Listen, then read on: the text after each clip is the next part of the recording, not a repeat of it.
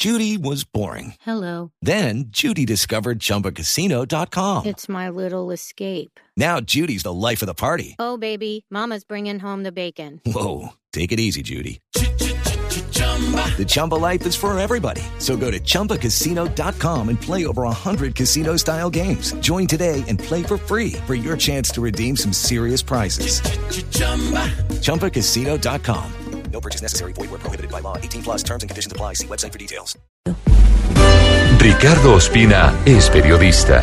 Está en Mañanas Blue.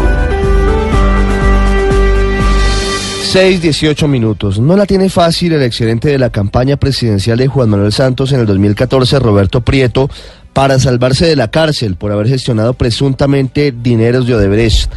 A pesar de que la imputación de la justicia fue aplazada hasta el próximo 15 de mayo, la fiscalía ya le endilgó cinco delitos y reveló audios que involucrarían a Prieto, antiguo zar de las comunicaciones corporativas y de los grandes eventos del gobierno, con un intento para manipular las versiones de los exdirectivos de Odebrecht para que no lo mencionaran.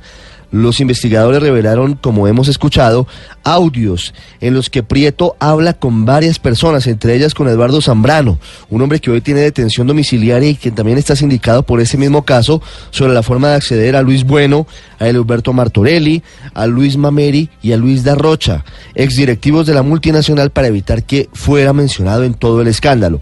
También hay una conversación de Prieto con Liliana Baena de la campaña Santos Presidente 2014 en la que le habría pedido esconder información sensible.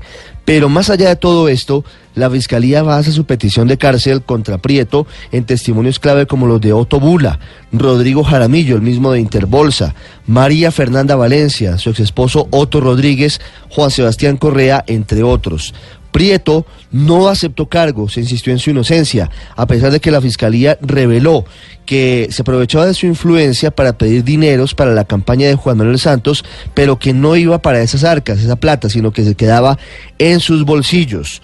Prieto navega contra la corriente. La pregunta de fondo es, ¿hablará contra alguien más? ¿Se convertirá en delator? ¿Prieto actúa de manera autónoma?